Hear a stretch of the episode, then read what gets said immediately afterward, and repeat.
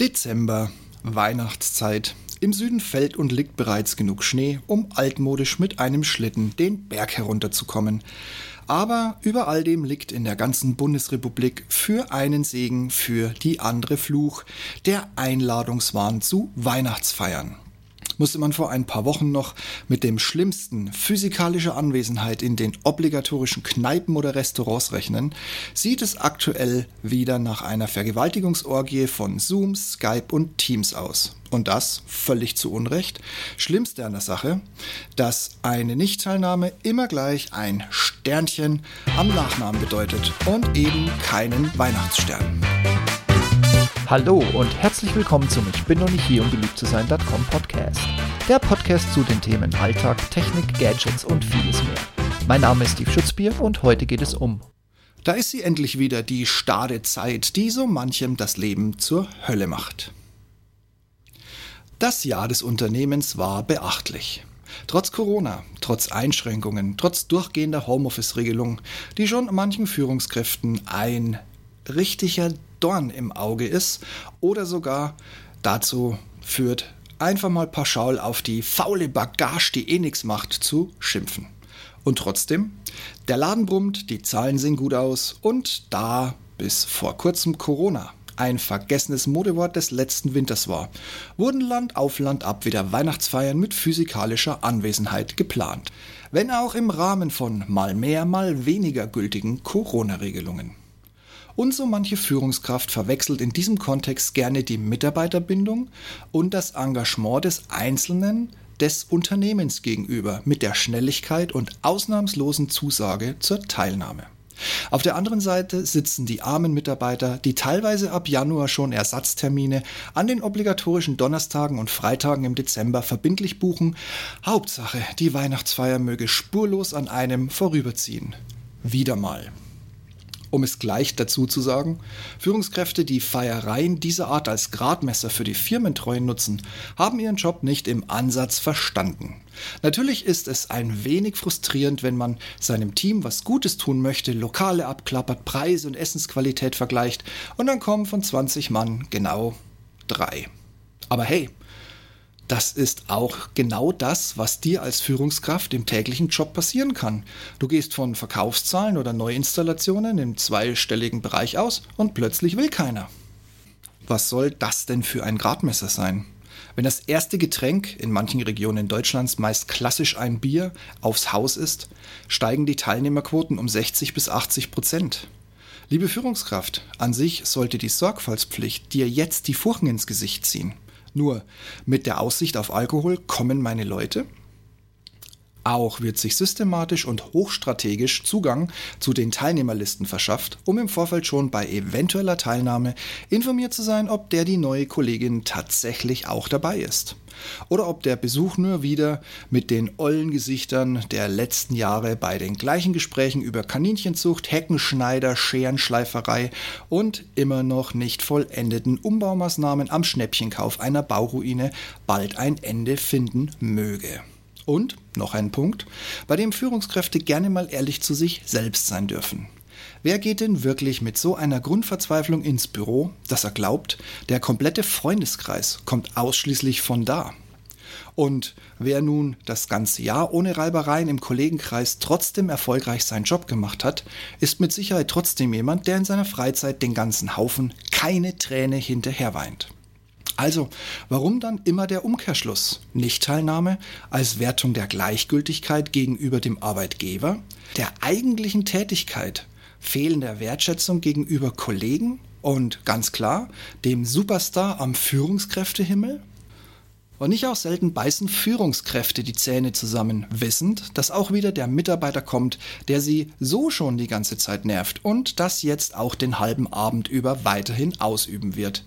Dieser arme Tropf geht wahrscheinlich nach Hause und erzählt seiner Frau, wie toll er sich über Stunden mit dem Chef unterhalten hat, während der heimlich in sämtliche erreichbare Handtaschen fremder Kolleginnen kotzen muss und auch nicht fern geblieben ist in dem Irrglaube, damit nicht die Karriere zu gefährden. Also, Egal auf welcher Seite du stehst, entweder du magst Feiern dieser Art, ob nun im Extremmodus zu Weihnachten oder auch mal die Sommerfeste und sonstige Teambuilding-Events, die in der Jahresscheibe typischerweise und branchenzementiert stattfinden, oder du würdest lieber zwei, drei Wurzelbehandlungen hintereinander oder sogar parallel über dich ergehen lassen, als freiwillig auf die Idee zu kommen, auf eine entsprechende Einladung mit Ja oder vielleicht zu antworten. Und auch spannend die aktuelle Diskussion, die nicht von Fans dieser Art von Veranstaltungen kommt. Kann ich in diesen Feiern denn meine Arbeitszeit weiterlaufen lassen und ist das Arbeitszeit abrechnen und somit auch Überstunden generieren, die ich dann bei der nächsten Feier einfach abwesend abfeiern kann? Betrachten wir die Sache nun mal ganz nüchtern. Klar ist es blöd, wenn das Unternehmen für 100 Leute reserviert und keine 10 kommen. Natürlich sieht es für die Quotenchefin ziemlich doof aus, wenn nur ein Mitarbeiter, der wahrscheinlich sogar noch aus dem privaten Freundeskreis stammt, auftaucht und vorher schon das Taxi bestellt hat, da auch er nur mit Hilfe wieder aus dem Lokal findet. Und ja, manch Angestellter verwechselt Glühwein, Weib und Gesang mit alle elf Schluck verguckt sich ein Mitarbeiter in den Ausschnitt einer Kollegin. Aber ist diese Einstellung besser als nicht zu erscheinen? Und was sagt ein Nichterscheinen denn nun wirklich aus? Ich möchte nicht abtun, dass eine gewisse Anzahl tatsächlich dem Chef so den nackten Hintern hinhält. Aber was sagt das über deren Einstellung der gesamten Firma gegenüber aus? Nichts. Sonst wären die doch schon längst nicht mehr eingeladen worden, weil sie seit Jahren woanders arbeiten würden. Nie vergessen, Mitarbeiter kommen wegen der Firma und gehen wegen der Führungskraft. Und solange die Führungskraft noch im ignorant akzeptablen Bereich liegt, ist doch gegen ein Arrangement dieser Art nichts einzuwenden. Viel bedenklicher finde ich Führungskräfte, die aus falschen Motiven heraus versuchen, möglichst viele Mitarbeiter zur Anwesenheit zu zwingen, um Stromberg-like dem Chefchef -Chef zu signalisieren, was sie für ein absolutes Genie in Menschenführung sind, die dann doch nur billige Gängelung darstellt und spätestens mit Ende des Essens, meistens vor der Vorspeise, im Zehnerpack die Leute Leute fluchtartig das Weite suchen lässt. Aus eigener Erfahrung eine Empfehlung. Führungskräfte, spart euch eure Interpretationen. Ein Wechselwilliger wird nicht treuer, wenn er auf die Feier muss, nur weil er sonst noch einen zusätzlichen Makel an sich trägt. Und ein echter Fan muss nicht auf die Feier, der macht auch bei Lidl an der Kasse beim Wochenendeinkauf beste Werbung für sein Unternehmen, für sein Unternehmen. Und der normale Mitarbeiter zwischen diesen Extremen, der hat ein Privatleben und da hat er auch ein Recht darauf. Und wenn ihm seine Zeit, warum auch immer, zu wertvoll ist, also auf diese Feiern zu gehen, ja, so what? Messt ihn doch gefälligst wie alle anderen Feierleichen auch an seinen Zahlen, den Umgang mit Kunden, seine Zielerreichung und die Integration ins Arbeitsteam zu den internen Schnittstellen.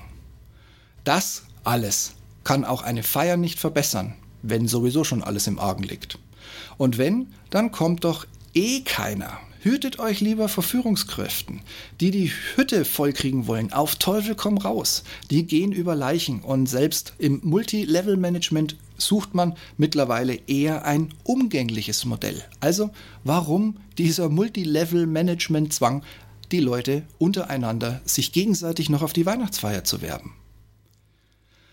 Puh, kurz gesagt, macht euren Leuten mit einer Freude nicht das Leben zur Hölle. Wer kommt? Super. Wer nicht, ist doch auch toll. Und hört auf, in Absagen oder fehlenden Rückmeldungen immer gleich den Status quo der Firmenzugehörigkeit rein interpretieren zu wollen oder mit diesem Argument auch gleich noch Druck aufzubauen. Es wäre nicht das erste Mal, dass ein von euch als delinquent angesehener Mitarbeiter gegen Mitternacht aufgrund Anwesenheitszwang plötzlich mit eurem Chefchef -Chef per Du ist und spannende Internas über seine ach so tolle Führungskraft los wird, die sich Chefchef, -Chef, weil nüchtern, auch noch merkt. Feiern soll wer will und der Rest hat eben Feierabend. Genauso wird interpretiert. Wer da ist, ist da und wer nicht da ist, ist nun mal nicht da. Und damit eine starke Zeit euch für die nächsten Wochen und lasst euch nicht verrückt machen. Gleiche Regelungen gelten erst recht für virtuelle Feiern über Zoom, Teams oder Dings. Nur dass hier ein weiterer neutraler Punkt dazu kommt. Vielleicht hat nicht jeder Bock, mit seinem Glühwein und einem VK-System alleine zu trinken, dessen Bedienung er schon unterjährlich nüchtern, nur mit panischen Schweißperlen auf der Stirn und viel Zufall gerade mal so hinbekommen hat. Somit wünsche ich euch gutes Überstehen der kommenden Wochen und den Mut bzw. die Interpretationsfreiheit eurer Führungskräfte, virtuell oder real zu erscheinen oder eben auch nicht. Und jetzt wünsche ich euch eine angenehme und schöne und vor Dingen frohe Vorweihnachtszeit. Und lasst doch mal was hören, wie das bei euch in der Firma so läuft. Sternchen, Fußnote und auf ewig gebrandmarkt oder ist das völlig egal, ob ihr kommt oder nicht? Oder freut ihr euch vielleicht sogar auf die Feier? Ich bin gespannt auf eure Rückmeldungen. Lasst es euch gut gehen. Happy Fire und bis demnächst. Bleibt gesund. Ciao.